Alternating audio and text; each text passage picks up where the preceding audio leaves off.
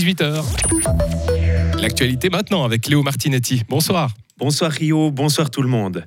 Les animaux vont pouvoir traverser l'autoroute tranquillement dans le sud du canton.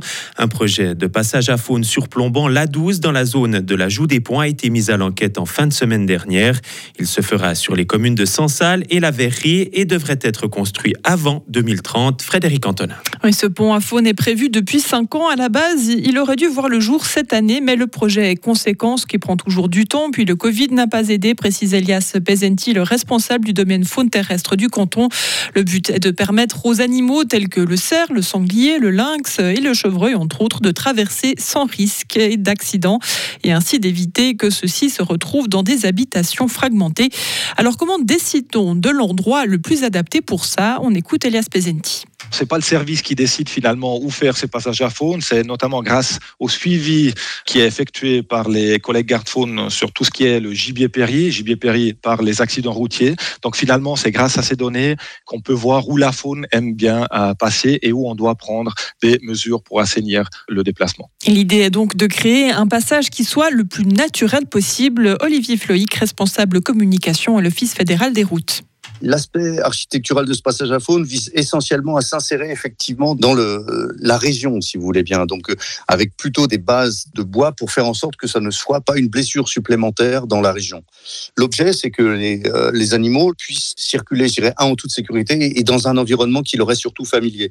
Donc, on fait en sorte d'avoir justement une végétation, des essences indigènes et qui ne soit pas surprenante pour les animaux, qu'ils prennent très vite euh, conscience du fait qu'ils doivent l'utiliser pour franchir en fait l'autoroute. Compte tenu du stade actuel du projet, le passage à faune devrait être réalisé par la Confédération entre 2027 et 2028.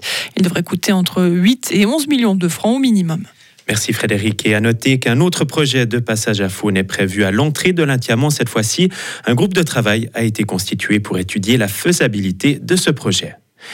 Il ne sera plus possible d'allumer un feu dans les forêts fribourgeoises dès demain 14h. Le canton a prononcé aujourd'hui une interdiction. En cause, le manque de précipitations et les fortes chaleurs. Le danger d'incendie de forêt est désormais de 4 sur 5. Cela concerne aussi les grillades faites sur des grilles mises à disposition et même s'ils se trouvent en lisière de forêt, cette interdiction restera en vigueur jusqu'à nouvel ordre. Du jamais vu pour une rentrée scolaire, le canton de Fribourg ouvre près de 60 classes supplémentaires cette année. Il répond ainsi aux besoins croissants de sa population. Ils seront en effet plus de 48 000 écoles obligatoires et secondaires de confondus à reprendre le chemin de l'école ce jeudi. Mais le chiffre record de ce début d'année concerne le corps enseignant. 77 équivalents plein temps ont été créés. Un effort considérable, comme le souligne Sylvie Bonvin-Sansonance, directrice de la formation fribourgeoise. La situation reste toujours tendue en, termes euh, professionnels hein, pour euh, la recherche d'enseignantes et d'enseignants formés. C'est pour ça qu'on travaille encore avec euh, l'HEP, avec l'université, avec des partenaires pour développer des nouvelles formules, notamment des formations en cours d'emploi, ou alors permettre à des étudiants de la HEP en troisième année déjà d'être dans le terrain et d'avoir l'occasion de travailler une journée par semaine dans une classe. Parmi les élèves qui font leur entrée ce jeudi, plus de 600 Ukrainiens, dont une vingtaine intègrent le secondaire 2. Un défi pour les écoles fribourgeoises, mais aussi pour ces jeunes, et pas seulement en raison de la langue.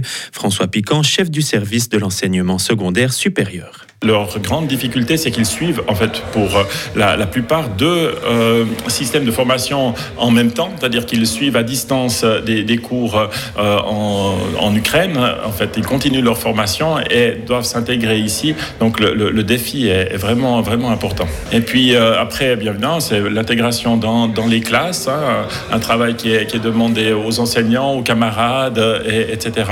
Et, euh, mais ces élèves ont passé, pour la plupart, une année en classe d'intégration avant d'intégrer euh, euh, nos, écoles et on, espère que les, les choses passeront au mieux. Précisons encore que les moyennes d'élèves par classe restent quasi inchangées depuis l'an dernier, soit environ 18 en primaire, entre 14 et 22 au CO en fonction du type de classe. Un dernier gros dossier attend le Parlement fédéral. Il s'agit de la loi sur l'approvisionnement en électricité. Lors de la session d'automne, dans trois semaines, il faudra éliminer les dernières divergences. Une large majorité s'accorde sur l'objectif global de produire beaucoup plus d'électricité renouvelable grâce à l'hydraulique, au solaire et à l'éolien. Mais il reste des oppositions concernant la protection de la biodiversité et l'obligation de poser des panneaux solaires sur les nouveaux bâtiments. La commission de l'énergie du Conseil national siège en début de semaine à Berne. Son président, le fribourgeois Jacques Bourgeois, pense qu'un accord est possible. Il y a un compromis qui est possible parce que tout un chacun peut également décider à son niveau s'il veut ou bien pas mettre de tels panneaux sans avoir une obligation. Ce qui est important, c'est qu'on mette sous toi ces conditions cadres. Ce projet-là n'échappe pas également à cette règle de compromis et il faut trouver le meilleur compromis possible. Et éviter les référendums, c'est un risque fort? Je ne pense pas qu'on va mettre un référendum euh, sur ce projet qui me semble bien équilibré. L'UDC et les Verts ont menacé de lancer le référendum en fonction des décisions finales du Parlement.